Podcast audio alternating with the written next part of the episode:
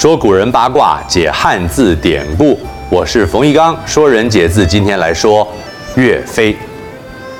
岳飞字鹏举，是南宋名将，也是民族英雄。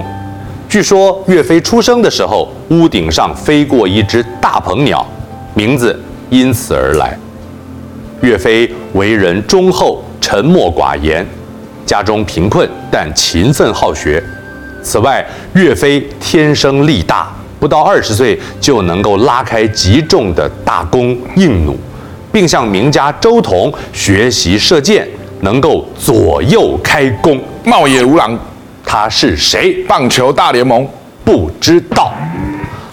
周同死后，岳飞每月初一、十五都到周同墓前祭奠。岳飞十分的孝顺。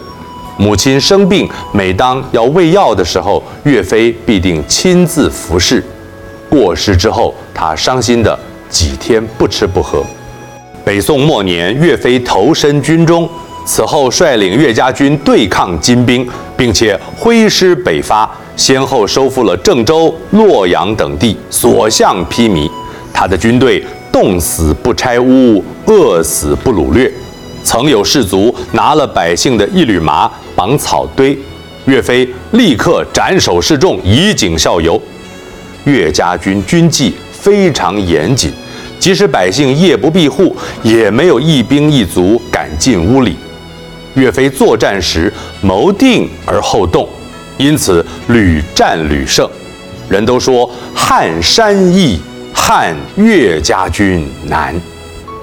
岳飞抗金战役中势如破竹，士气高昂，许多金朝将领官兵率领部众向岳飞投降，岳家军士气大振，岳飞也很高兴，勉励将士：我们要深入敌军，直接攻克金人的都城黄龙府，大家就能痛快地喝酒庆祝了。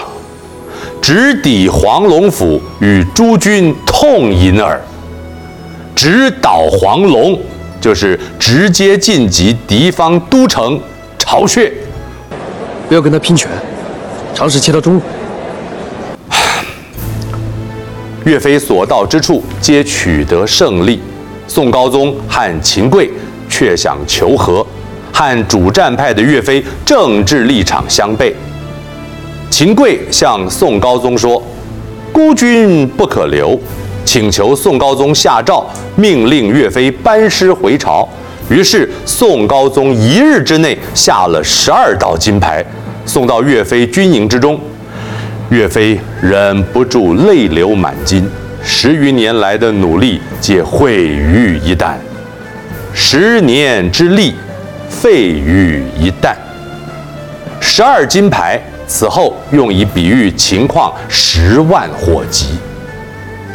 岳飞回京之后向高宗请辞，高宗当下并未答应，却在日后因他人弹劾罢免岳飞的职务。不久之后，有人诬告岳飞造反，岳飞被捕入狱，御史前来审问，他撕开衣服，露出背上所刺的“尽忠报国”。以示自己的忠心。然而刑部认定岳飞有罪，坐拥重兵，对皇帝不敬，且与人串通谋反。最后，在杭州大理寺风波亭以鸩毒赐死。《钱塘遗事》记载，当初秦桧想除去岳飞，但是担心朝中舆论，又苦恼。若不杀掉岳飞，他会阻挠与金议和。秦桧为此坐在家中东窗之下苦思许久。妻子王氏知道了，便说：“擒虎易，放虎难，要他好好把握机会。”秦桧因此不再犹豫，当晚便将岳飞处死。事后。秦桧游览西湖，见到岳飞的冤魂向他索命，就死了。不久之后，儿子秦熙也死了。王氏请道士超度两人，道士在地府见着两人带着铁枷受苦。秦桧的鬼魂见到了道士，请他转告王氏。我们在东窗之下的阴谋已经被揭发了，东窗事发矣。